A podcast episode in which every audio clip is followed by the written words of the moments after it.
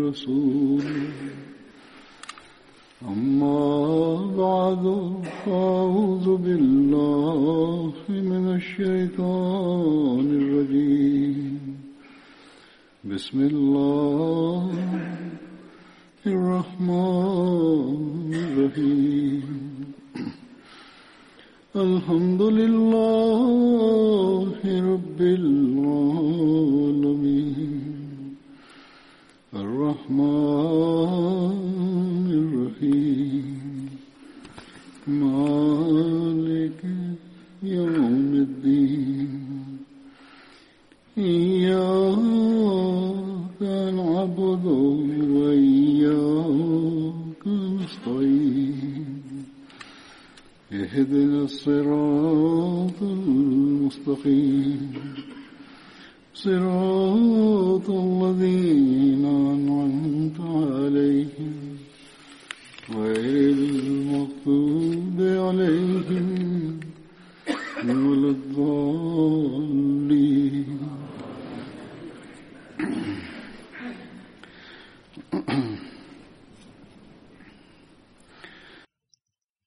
premier des compagnons que je mentionnerai aujourd'hui se nomme Abu Mulayl bin al-Azhar.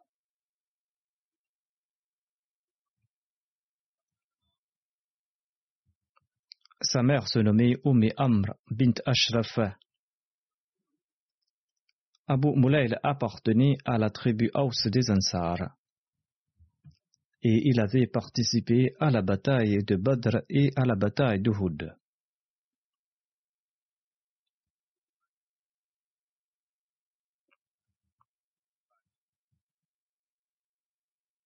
Selon un récit, son frère, qui se nommait Abu Habib bin al-Azhar, avait lui aussi participé à la bataille de Badr ainsi qu'à d'autres batailles.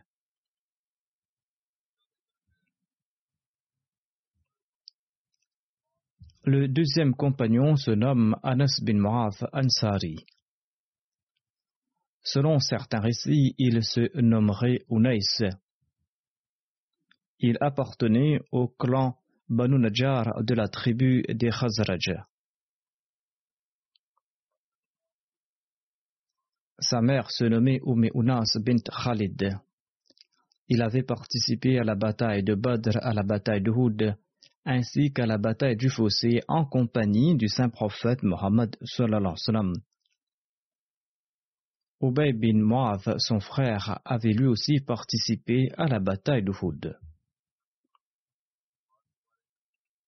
Il existe des divergences sur l'année de son décès. Selon un récit, il serait mort à l'époque du calife d'Othman. Et selon un autre récit, lui ainsi que son frère, qui se nommait Ubay bin Mu'adh, seraient tombés à martyr à Bir Marouna.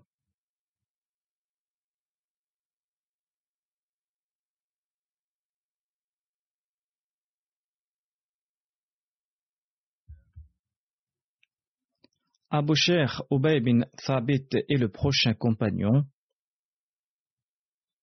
Abu Sher était son nom d'emprunt. Ubay bin Thabit appartenait au clan Banu Adi des Ansar. Selon un récit, Abu Sher était le nom d'emprunt de son fils.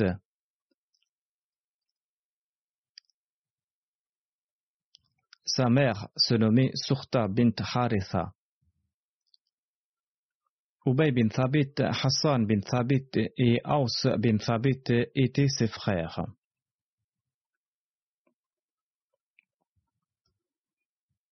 Il avait participé aux batailles de Badr et de Houd. Ubay bin Thabit serait tombé en martyr à Bir Marouna. Mais il existe aussi des divergences sur sa participation à la bataille de Badr. Selon Ibn Ishaq, un des recueils d'histoire, Ubay bin Thabit était décédé à l'époque de l'ignorance. Ce fut son fils qui avait participé aux batailles de Badr et de Houd. Il se nommait Abu Ubay bin Thabit. Selon Alama ibn Isham, Abu Sher Ubay bin Thabit avait participé à la bataille de Badr. Ubay bin Thabit serait décédé à Bir Marouna, mais selon d'autres récits, il serait tombé à martyr lors de la bataille de Houd.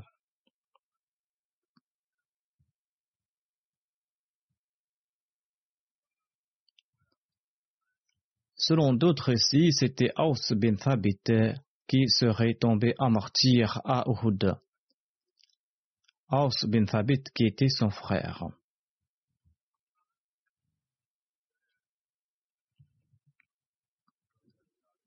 Abu Burda bin Yar est un autre des compagnons de Badr.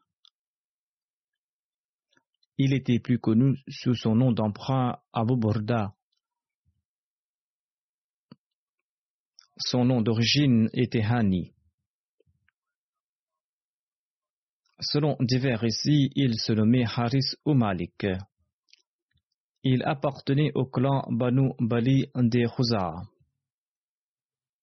Abu Burda était l'oncle maternel de Bara bin Azib. Selon un autre récit, il serait l'oncle paternel de Bara bin Azib. Il avait participé à la deuxième Bayra d'Aqaba et aux batailles de Badr, de Houd et à toutes les campagnes qui ont été menées par le saint prophète Mohammed Le jour de la conquête de la Mecque, Abu Burda portait l'étendard des Banu Haritha.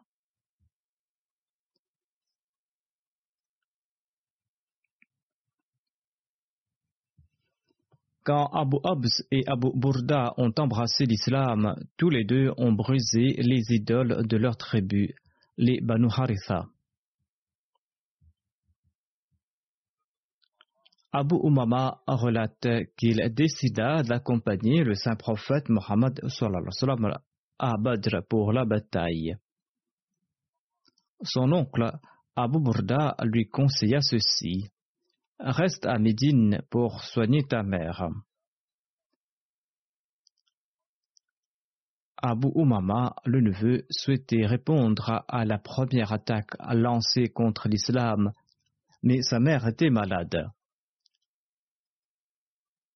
Abu Umama, le neveu, répondit que il est aussi votre sœur il a dit à Abu Burda que ma mère est aussi votre sœur.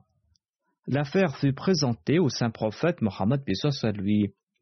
Le saint prophète à lui qui ordonna à Abu Umama, le fils, de rester avec sa mère. Et Abu Burda, quant à lui, accompagna l'armée. Quand le saint prophète Mohammed lui retourna de la bataille, la mère d'Abu Umama avait déjà rendu l'âme le saint prophète Mohammed lui dirigea sa prière funéraire. Les musulmans avaient deux chevaux lors de la bataille d'Uhud. L'un se nommait euh, Asaqf et était à la disposition du saint prophète Mohammed lui. Le deuxième cheval, nommé Malafé, était avec Abu Burda. Abu Burda bin Yar relate que le saint prophète Mohammed soit visita certaines tribus et il pria en leur faveur. Mais le saint prophète omit de visiter une tribu particulière. Ses membres étaient très contrariés. Ils tentèrent d'en connaître la raison, et pour ce faire, ils fouillèrent les affaires d'un de leurs amis et ils ont découvert une chaîne qu'il avait volée, une chaîne cachée dans une couverture. Ils ont retourné la chaîne et le saint prophète, puis soit lui, leur a rendu visite Et le saint prophète, paix soit lui, a prié en leur faveur. Abu Burda accompagna Rali lors de toutes ces batailles. Il décéda au début du règne de Muawiyah. Il existe des divergences sur l'année. Selon un récit, il serait mort en l'an 41 de l'Égypte et selon d'autres, il serait décédé en l'an 42 ou en l'an 45 de l'Égypte. Bara bin Azib relate ceci. Le jour de l'Edolardia, le saint prophète Mohammed Pessa lui s'est adressé à nous après la Swala. Et le saint prophète Pessa lui déclara ceci. Celui qui a prié comme nous et celui qui a immolé un animal comme nous l'avons fait, eh bien celui-là a offert un sacrifice acceptable. Celui qui a sacrifié l'animal avant la soirée de l'Aïd s'est contenté d'égorger une chèvre. C'est-à-dire qu'il ne s'agit pas d'un sacrifice de sa part, il s'est contenté de tuer un animal pour sa chair. Abu Burda bin Yar se leva et il déclara Ô envoyé d'Allah, j'ai égorgé cet animal avant de venir à la prière. Je croyais qu'il s'agissait d'un jour de liesse, et c'est pour cette raison que je me suis empressé à égorger l'animal, j'en ai mangé et j'en ai offert à mes proches et mes voisins. Le saint prophète, paix soit lui, répondit Cette chèvre a été tuée pour sa chair. Il ne s'agit pas d'un sacrifice de ta part. Abu Burda commenta je dispose d'une chèvre d'un an, une chèvre qui n'a qu'un an mais qui est meilleure que deux chèvres adultes en taille. Cette chèvre n'a qu'un an, mais elle est meilleure que deux chèvres adultes. Abu Burda demanda Est-ce qu'elle suffira de ma part si je l'offre en sacrifice? Le saint prophète Mohammed lui répondit Oui, tu peux le faire, mais cette exception ne s'appliquera à personne d'autre après toi. Les autres hadiths confirment que l'animal doit être sacrifié après la prière de l'Aïd et l'animal doit être d'un certain âge. D'ailleurs, le saint prophète Mohammed a déclaré que l'exception ne s'appliquera à personne d'autre après Abu Burda. Lors d'une rencontre, on demanda au Messie premier l'Islam à l'âge que devait avoir l'animal que l'on souhaite sacrifier. Le Messie premier l'Islam demanda à Molana Nuruddin de répondre à cette question. Il commenta que selon les Ahli Hadith, l'animal doit être âgé de deux ans au moins ou selon les coutumes de notre pays, les deux incisives de l'animal doivent être sorties.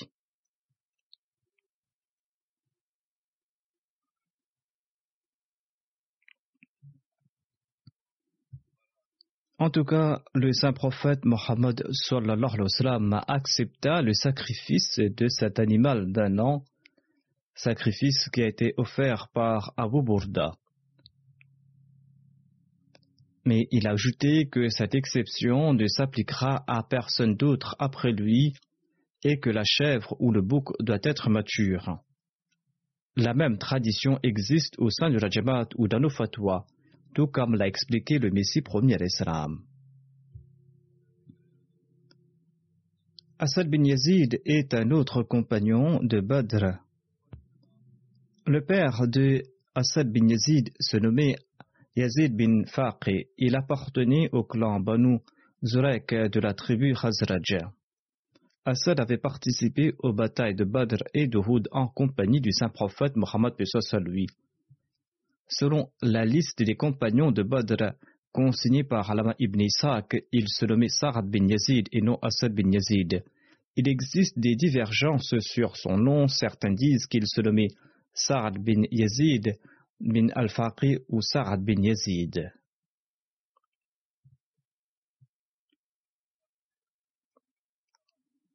Tamim bin Yar Ansari est un autre compagnon de Badr. Son père se nommait Yar et il appartenait au clan Banu Jadara bin Auf bin al-Harith de la tribu al-Khazraj. Il avait participé à la bataille de Badr et de Tamim avait un fils nommé Rabi et une fille nommée Jamila. Leur mère appartenait à la tribu Banu Amra.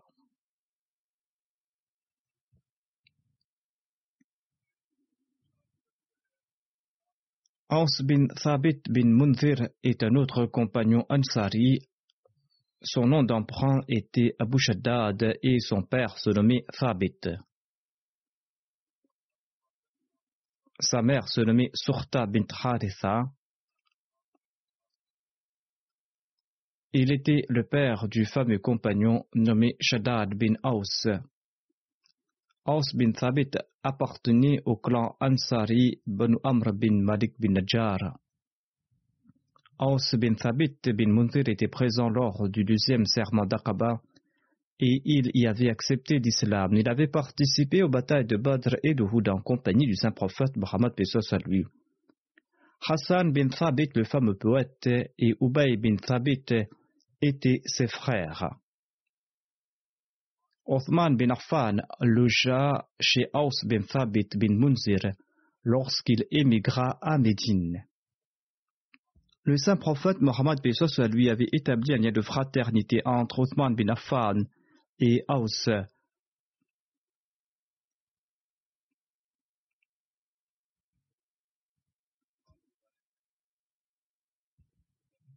Abdullah bin Mohammed bin Ammara Ansari relate qu'Aus bin Thabit était tombé à martyr lors de la bataille d'Uhud. Il existe aussi des récits contradictoires à ce propos, mais les narrateurs de ces récits contradictoires sont moins authentiques.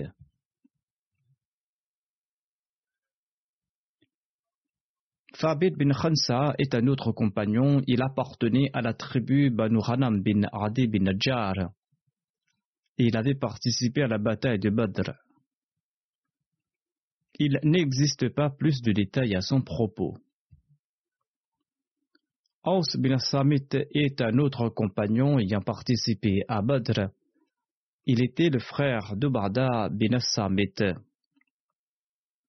Aus avait participé à la bataille de Badr, à la bataille de Houd, ainsi qu'à toutes les batailles menées par le saint prophète Mohammed Le saint prophète Mohammed lui avait établi un lien de fraternité entre Aus bin Samit et Marsad bin Abi Marsad. Selon divers récits, Aus bin Samit avait appelé son épouse sa mère selon la coutume arabe dite Zihar. Son épouse se nommait Khwela bint Malik. Selon cet usage, on certains dit toute relation avec son épouse en disant qu'elle était désormais sa mère ou sa sœur. L'époux disait que sa femme était désormais sa mère et qu'elle lui était interdite L'islam interdit cette pratique en affirmant que l'on ne divorce pas de sa femme en disant qu'elle est sa mère ou sa sœur. Il s'agit d'une pratique condamnable qui doit être expiée en islam. Aus avait rétabli ses liens avec sa femme sans accomplir l'expiation. Le saint prophète Mohammed à lui indiqua qu'il était fautif et qu'Ors devait nourrir 15 sars d'orge à 60 indigents. Une sar est une unité de mesure. Allah dans le Saint-Coran stipule ceci à propos de cette pratique dite zihar. Allah déclare à ce propos minkum bin nisa'ihim ما هن أمهاتهم إن أمهاتهم إلا اللائي ولدنهم وإنهم ليقولون منكرا من القول وزورا.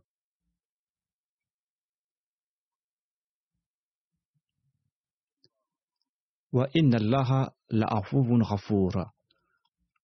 والذين يظاهرون من نسائهم ثم يعودون لما قالوا فتحرير رقبة من قبل أن يتماسا. ذلكم توعظون به. والله بما تعملون خبير. فمن لم يجد فصيام شهرين متتابعين من قبل أن يتماسا.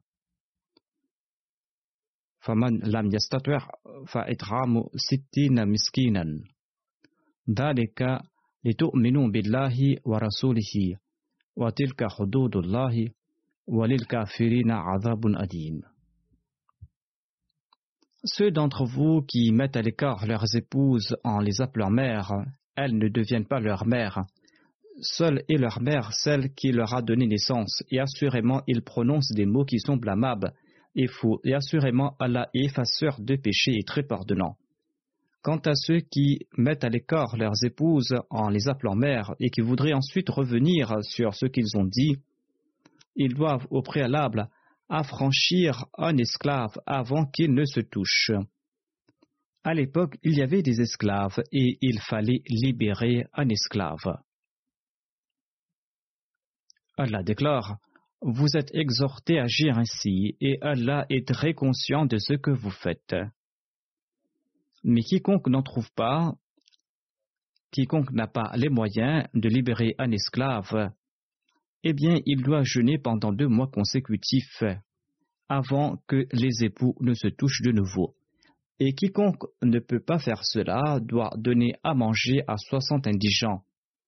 Ceci est ainsi afin que vous croyiez vraiment en Allah et en son messager.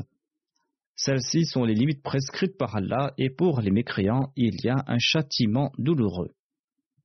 Le Messie premier l'Islam a ainsi traduit ces versets. Il déclare Ceux d'entre vous qui mettent à l'écart leurs épouses en les appelant mères, elles ne deviennent pas leur mère, seule est leur mère celle qui leur a donné naissance, et assurément ils prononcent des mots qui sont blâmables et faux, et assurément Allah est effaceur des péchés et très pardonnant. Quant à celles qui mettent à l'écart leurs épouses en les appelant mères et qui voudraient ensuite revenir sur ce qu'ils ont dit, ils doivent affranchir un esclave avant qu'il ne se touche. Allah est très conscient et vous exhorte à agir de la sorte. Mais quiconque n'en trouve pas doit jeûner pendant deux mois consécutifs avant qu'il ne touche sa femme. Et quiconque ne peut pas faire cela doit donner à manger à soixante indigents. Khouela bint Malik bin Tharlaba, l'épouse de Aus, a relaté ceci. Mon mari Aus bin Samit m'a appelé mère selon la coutume Zihar. Je suis parti m'en plaindre au saint prophète Mohammed soit lui, et le saint prophète qui me dit Adopte la taqwa, il est aussi ton cousin et tu es sa femme. Tu n'es pas sa mère. J'ai insisté tant et si bien que des versets coraniques ont été révélés à ce propos. Le saint prophète soit lui a expliqué à la femme qu'elle est son épouse et qu'elle n'est pas sa mère. Mais l'épouse a déclaré que j'ai insisté tant et si bien que ces versets ont été révélés. Il est dit dans ces versets Qad Allahu.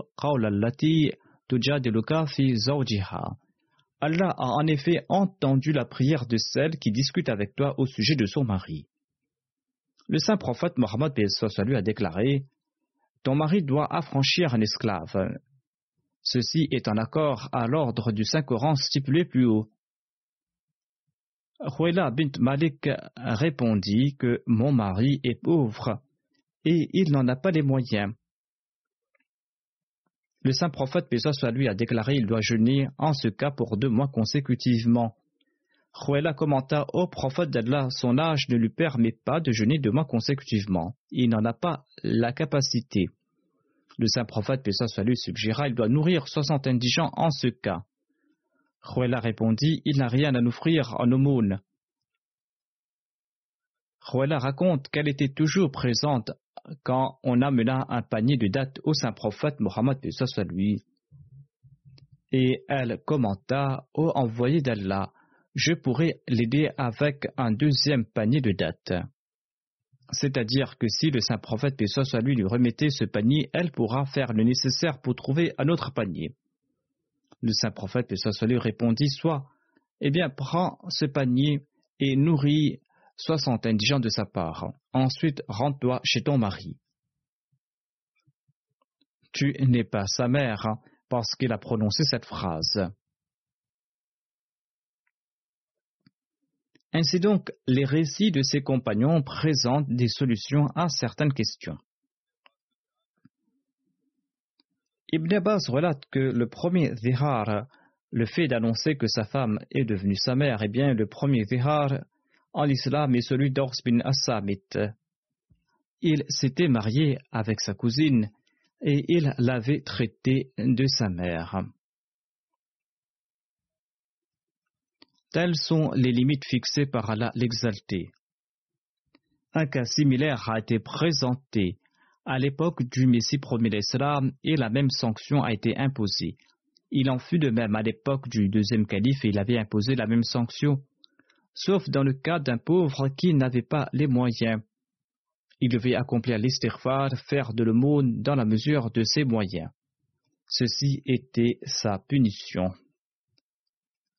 Telles sont les prescriptions fixées par Dieu pour ceux qui déclarent que leurs épouses sont devenues leur mère ou leur sœur. Certains se disputent pour des broutilles affirmant que leurs épouses leur sont interdites comme sont leurs mères. D'autres font d'autres serments. L'expiation fixée par Allah pour ces serments est d'affranchir un esclave, de jeûner ou de nourrir des indigents.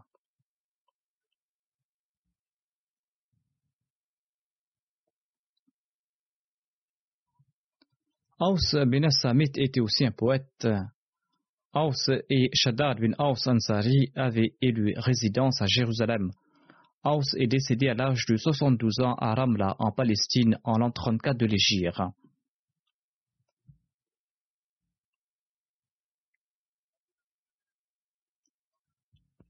Arkam bin Abi Arkam est un autre compagnon de Badr. Son nom d'emprunt était Abu Abdullah.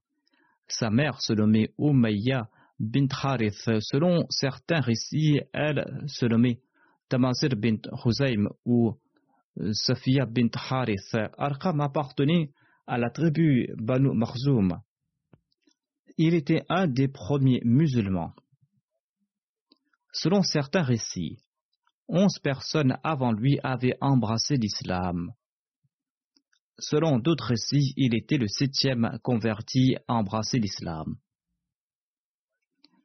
Urwa bin Zubair relate qu'Arkam, Abu Ubaida bin Jarrah et Uthman bin Marzoun avaient embrassé l'islam au même moment. Arkham avait une maison tout près de Safa à l'extérieur de la Mecque. Elle est connue comme la Dar Arkham, le saint prophète Mohammed soit lui et les musulmans venaient y prier. Omar avait embrassé l'islam dans cette maison. Après sa conversion, le nombre de musulmans était 40 et ils n'ont plus utilisé cette maison par la suite. Cette maison est demeurée la propriété d'Arkham et ses petits-enfants l'ont vendue à Abu Jafar Mansour.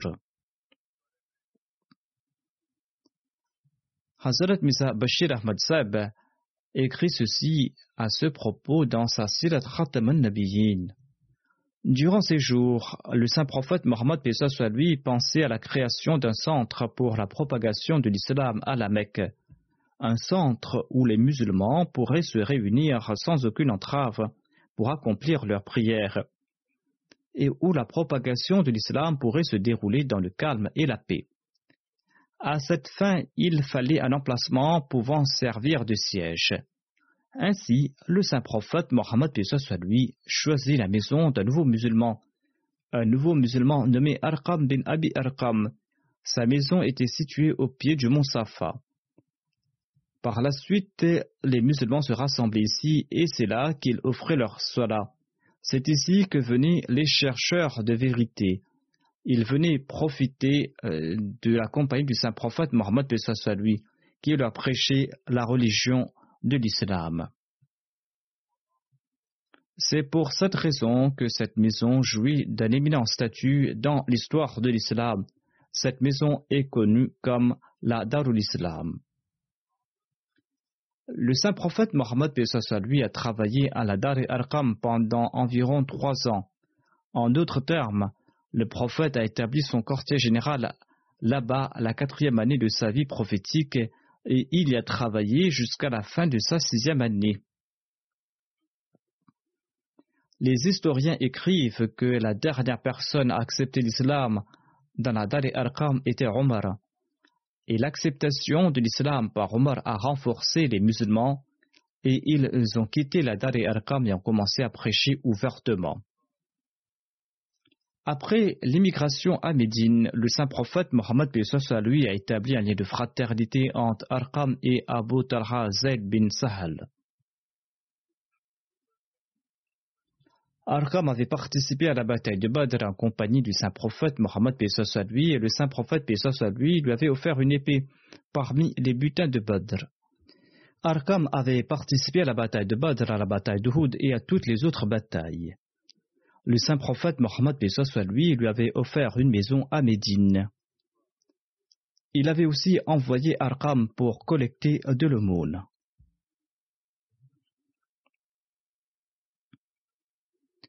Selon l'histoire, Arqam avait aussi participé au pacte de Hilful Fudul, un pacte qui a été conclu avant l'islam à la Mecque par les notables pour aider les pauvres.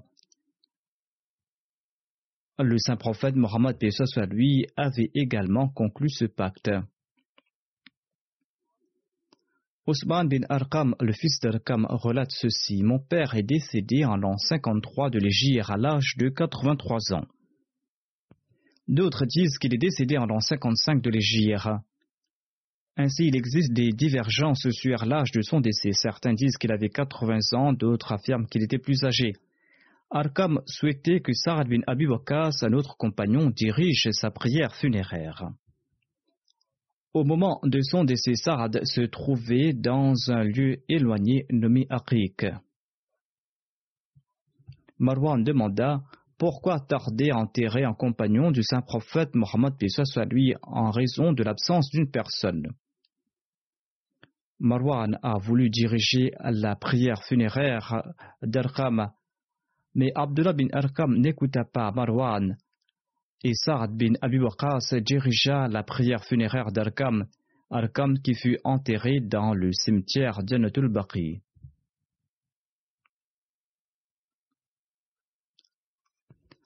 On raconte qu'Arkam décida un jour de partir à Jérusalem et en demanda la permission au saint prophète Mohammed lui.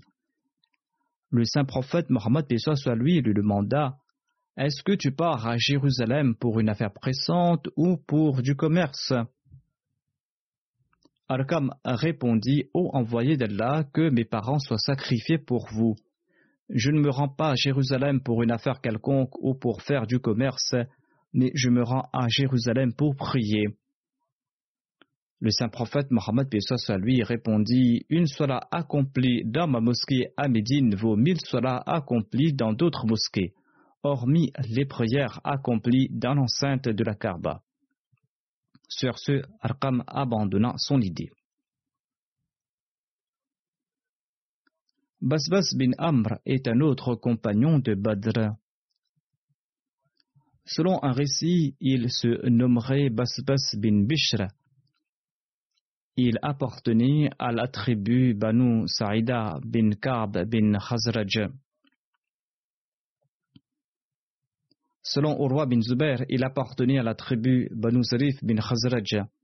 Il avait participé à la bataille de Badr et il faisait partie des Ansar. On le nommait aussi Boussaïsa, Boussaïs ou Basbassa. Il avait participé à la bataille d'Uhud.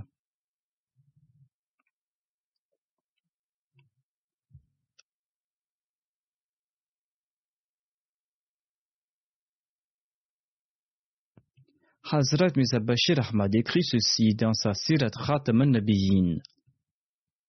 En partance pour la bataille de Badr, le saint prophète Mohammed lui avait nommé Abdullah bin Oum Martoum chef de Médine. Quand le saint prophète Mohammed lui est arrivé à Arrauha, un lieu situé à environ 58 km de Médine, il a envoyé Abu Lubaba bin Abdel Munzir pour remplacer Abdullah bin Martoum. Parce que Abdullah ibn Martoum était aveugle et que l'arrivée de l'armée korachiite exigeait une administration efficace. Le saint prophète, soit lui, a déclaré qu'Abdullah bin Martoum officiera en tant qu'imam et qu'Abdullah bin Lubaba bin Abdel Munzir sera quant à lui le responsable de la ville. le saint prophète Pesos soit lui avait choisi Asim bin Adi comme émir de Kuba, la partie haute de Médine. De cet endroit, le saint prophète Pesos soit lui a fait ses différentes nominations, et de cet endroit, il a aussi envoyé Bassis ou Basbas, ainsi qu'Adi bin Adi, deux compagnons. Il les a envoyés vers Badr pour se renseigner sur les mouvements de l'ennemi. Il devait accomplir cette mission dans les plus brefs délais. Deux semaines auparavant, j'ai mentionné cet incident en évoquant Adi bin Abi Zarba. Ces deux compagnons étaient ensemble.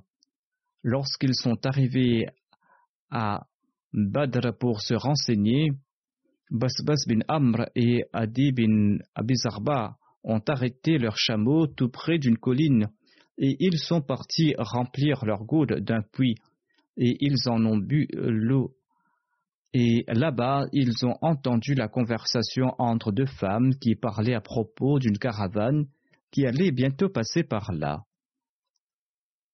Il se trouvait là-bas un autre individu. En tout cas, ils sont retournés et ont informé le saint prophète Pessos à lui à propos de la conversation entre les femmes sur la caravane. Celui qui se trouvait là-bas se nommait Majdi, comme je l'avais dit auparavant et Abu Sufyan passa le lendemain matin, quand la caravane était déjà sur place. Abu Sufyan a demandé à Majdi As-tu vu quelqu'un qui est venu espionner ici? Si tu nous caches quelque chose à propos de l'ennemi, aucun Korachite ne se réconciliera avec toi. Majdi a répondu par Dieu, je n'ai vu ici aucune personne que je ne connais pas. Il n'y a ici aucun ennemi entre toi et Yathrab. Et s'il y en avait, il n'aurait pu se cacher, et je ne l'aurais pas caché non plus. J'ai vu cependant deux voyageurs qui sont arrêtés là. Et il a pointé dans la direction où Bosbos et Adi avaient laissé leurs chameaux. Il a déclaré qu'ils ont bu de l'eau et ils sont partis d'ici. Abu Sufyan est parti là où les deux compagnons avaient laissé leurs chameaux et il a examiné les excréments des chameaux.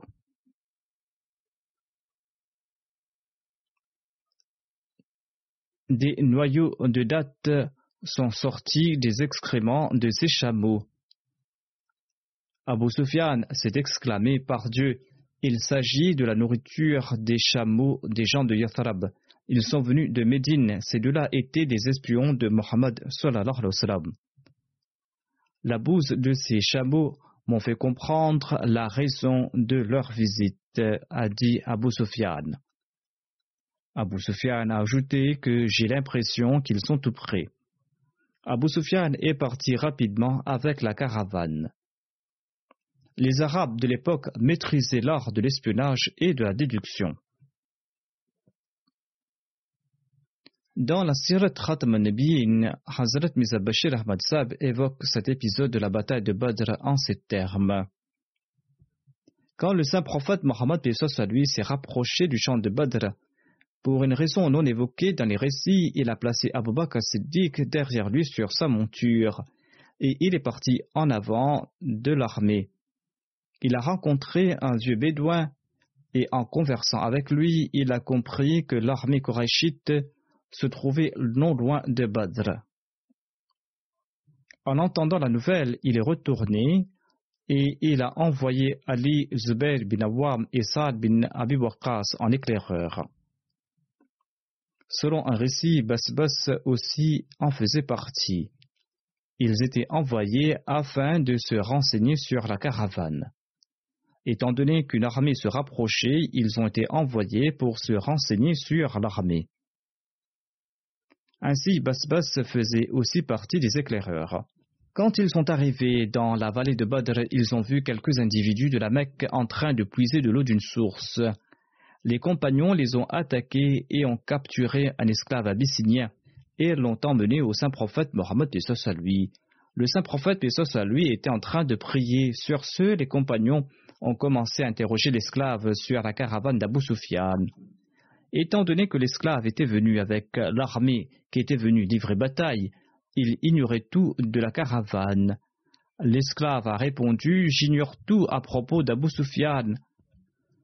Mais je sais euh, qu'Abul Hikam, c'est-à-dire qu'Abu Jahal, Utba, Shaiba et Umayya sont campés de l'autre côté de la vallée.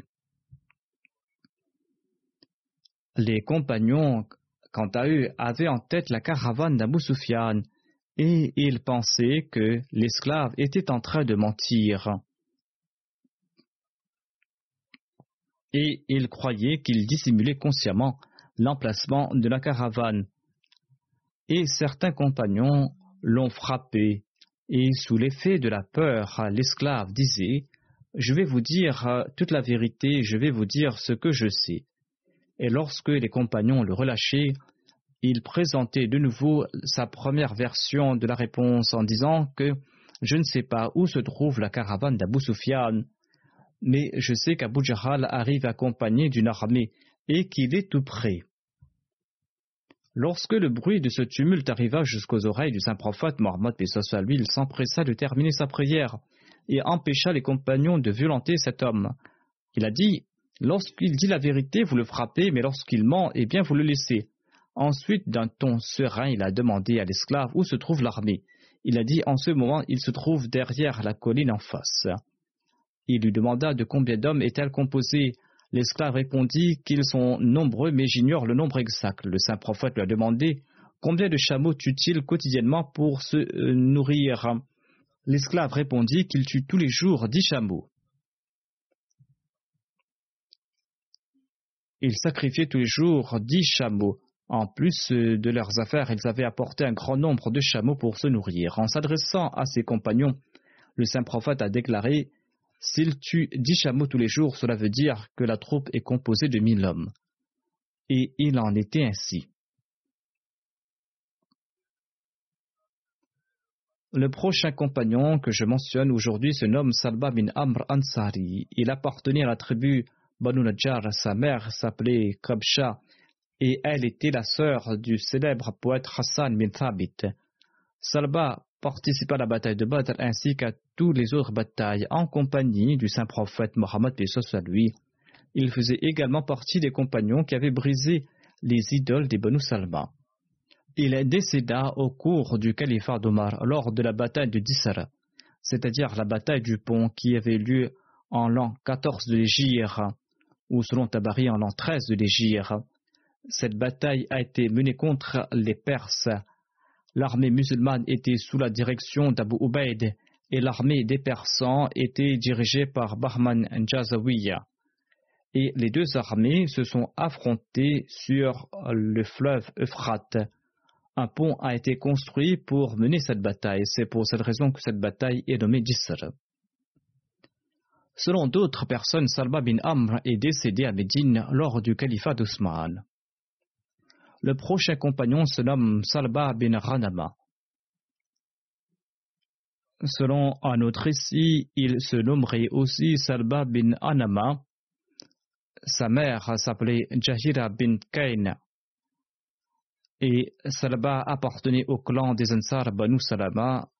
Salaba faisait partie des dix-sept compagnons qui avaient fait la baïra sur la main du saint prophète, paix soit lui, lors de la deuxième baïra d'Aqaba. Lorsque Salba accepta l'islam, il avait brisé les idoles d'Abu Salma, c'est-à-dire de sa tribu, accompagné de Mars bin Jabbar et d'Abdullah bin Unais.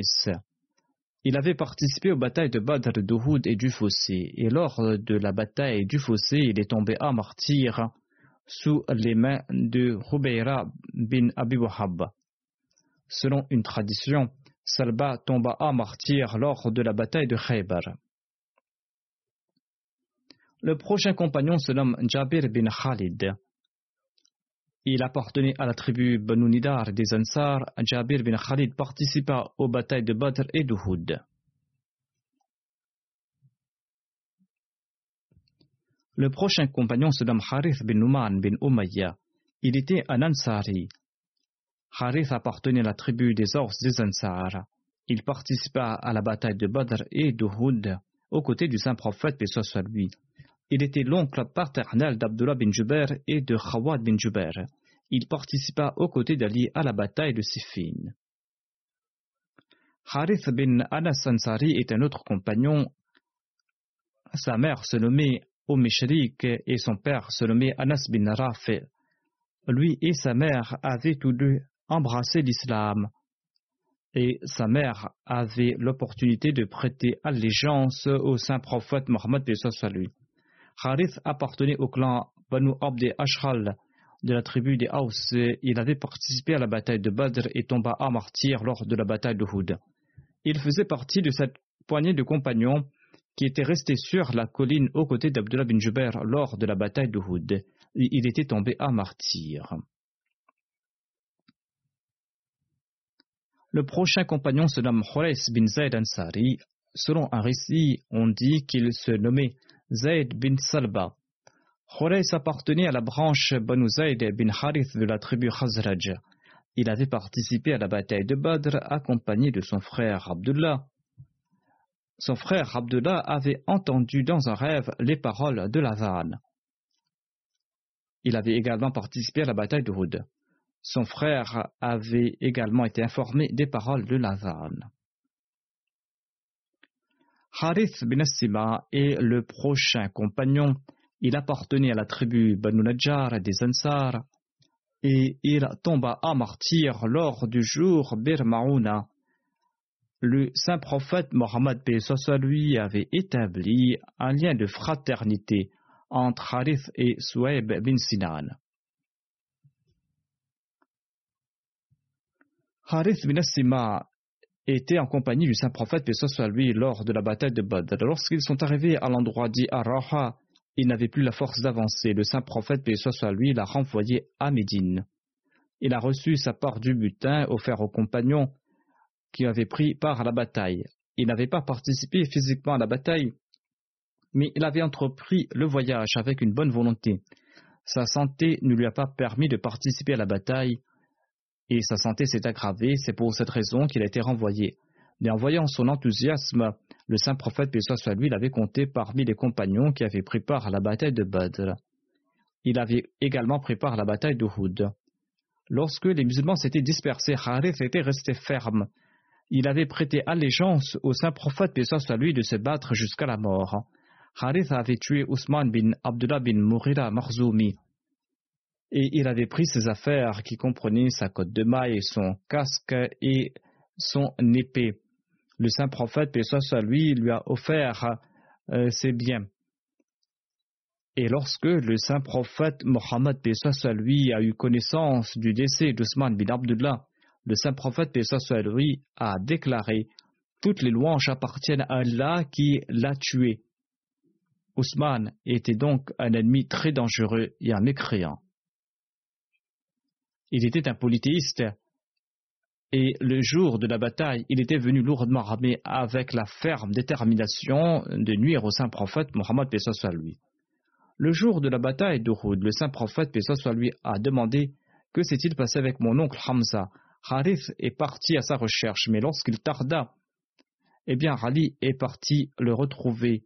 Et lorsqu'il se rapprocha de lui, il a vu que Hamza était tombé en martyr. Les deux compagnons sont partis annoncer le décès de Hamza au saint prophète, paix soit lui. Harith déclare Le jour de la bataille de Rudd, le saint prophète, paix soit lui, me demanda, alors qu'il était dans une fosse, où se trouve Abdurrahman bin Auf. Je répondis Oui, je l'ai vu, il était là-bas. Il était sous la colline et un groupe de mécréants menait une attaque contre lui. Je me dirigeai vers lui afin de le sauver de leurs mains. Mais je vous ai vu, vous, c'est pour cette raison que je me suis rapproché de vous.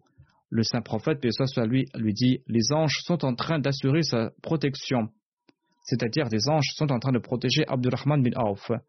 Selon un autre récit, il a dit que les anges sont en train de combattre à ses côtés. Khalif a déclaré Je suis parti rejoindre Abdurrahman bin Auf lorsque la bataille avait pris fin et j'ai vu que les corps de cet homme se trouvaient sur le sol devant lui. Je lui ai demandé As-tu tué toutes ces personnes? Abdurrahman bin a déclaré J'en ai tué que trois, mais j'ignore qui a tué les autres. Sur ce, j'ai déclaré Allah et son prophète ont dit vrai, c'est-à-dire que des anges lui étaient venus en aide. Harith était présent à Bir lorsque cet incident a eu lieu et que les compagnons tombèrent à martyr. Harith et Amr bin Umayya étaient partis faire paître les chameaux. Selon la Sirat ibn Sham, on trouve mention de deux autres compagnons, Amr bin Umayya et Munzir bin Muhammad. Mais dans d'autres récits, on trouve le nom de Harith parmi ces deux compagnons qui étaient partis faire paître les chameaux. Mais selon ce récit, on trouve mention de Harith parmi ces deux compagnons, et lorsqu'ils sont retournés tout près du camp, ils ont vu que des oiseaux étaient au sol, et ils ont compris que leurs compagnons étaient tombés à martyr. Harith a demandé à Amr ce qu'il pensait faire. Amr a répondu qu'il devait se rendre auprès du saint prophète Mohammed soit lui et informer du saint prophète.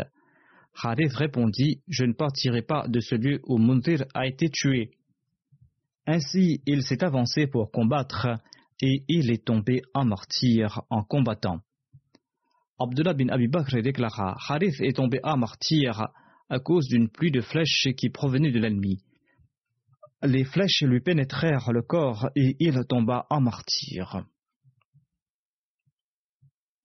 Qu'Allah exalte le statut de ses compagnons qui avaient pris part à la bataille de Badr.